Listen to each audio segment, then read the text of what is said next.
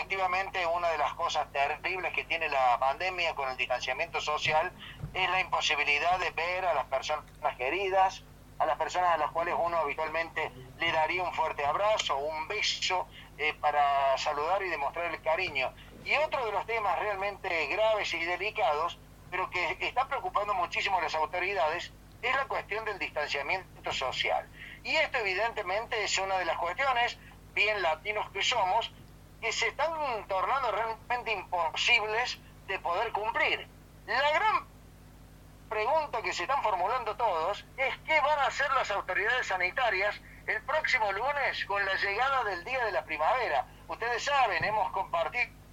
todos desde muy chicos esta cuestión cultural de recibir a la estación más linda del año con un gran picnic entre amigos. Bueno, la cuestión del día de la primavera va a estar realmente restringido. Les voy anticipando que en la zona de Santa Rosa de Calamuchita se está preparando una gran fiesta que va a ser anunciada en las próximas horas y que me parece que tendrá al menos una cuestión distintiva. Mientras en Villa Carropaz, por ejemplo, una de las fiestas más grandes que, se suelen realizar para el Día de la Primavera, convocando multitudes, en Santa Rosa de Calamuchita se está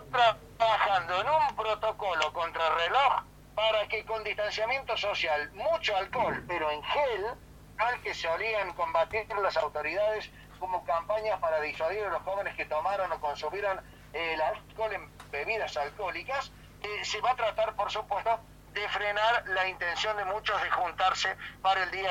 de la primavera. Santa Rosa de Calamuchita intentará en las próximas horas elaborar un protocolo sobre el que vienen trabajando y que sea autorizado por el COE para poder realizar la fiesta en esta jornada tradicional. Julio,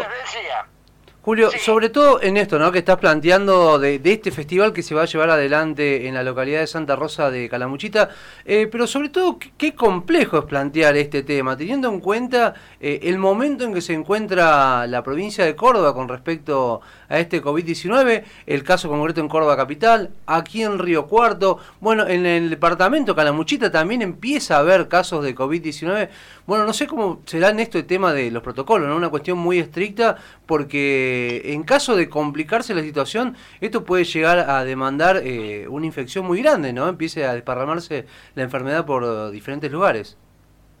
E, exactamente. Y sobre todo, porque si bien la semana anterior uno de los integrantes y asesores del COE, estamos hablando del doctor Caeiro, eh, un reconocido epidemiólogo de la provincia de Córdoba, nos decía que hasta el momento Córdoba no ha dado en líneas generales eh, marcha atrás y volver a una fase 1 porque todavía tiene espaldas a la hora de contar o contabilizar las camas críticas de terapia intensiva, la situación no es tan sencilla, ¿no? Estamos cerca del 40% de ocupación de las camas críticas que Córdoba tiene destinadas para COVID-19. Esto no es un dato que escapa a las autoridades, pero están jugando con ese porcentaje para ver qué es lo que se puede autorizar. Lo que sí realmente preocupa a las autoridades son actitudes como las de un sacerdote en la localidad de Justiniano Pose, estoy hablando del departamento Unión en el sudeste de la provincia de Córdoba, que instó los otros días a, eh, a los feligreses en la iglesia, justo el día de la Virgen eh, o la eh, ceremonia de la Virgen patrona de esa localidad, a que no utilizaran barbijos dentro de la iglesia porque Dios los protegía. Esa fue la expresión, la manifestación pública que hizo el sacerdote, Ariel Mantelli, un hombre polémico que en este caso les dijo directamente a la gente asistente, aproximadamente unas 150 personas, ustedes se podrán imaginar, la fiesta del Día del Patrono de Justineno Pose, les dijo, no usen barbijo, listo, Dios los protege. Ahora se están empezando a contabilizar los casos de contagio. Ya hay más de 30 personas aisladas y todas directamente relacionadas con esa celebración dentro de una iglesia en un espacio muy chico y la gente sin distanciamiento social y sin barbijo.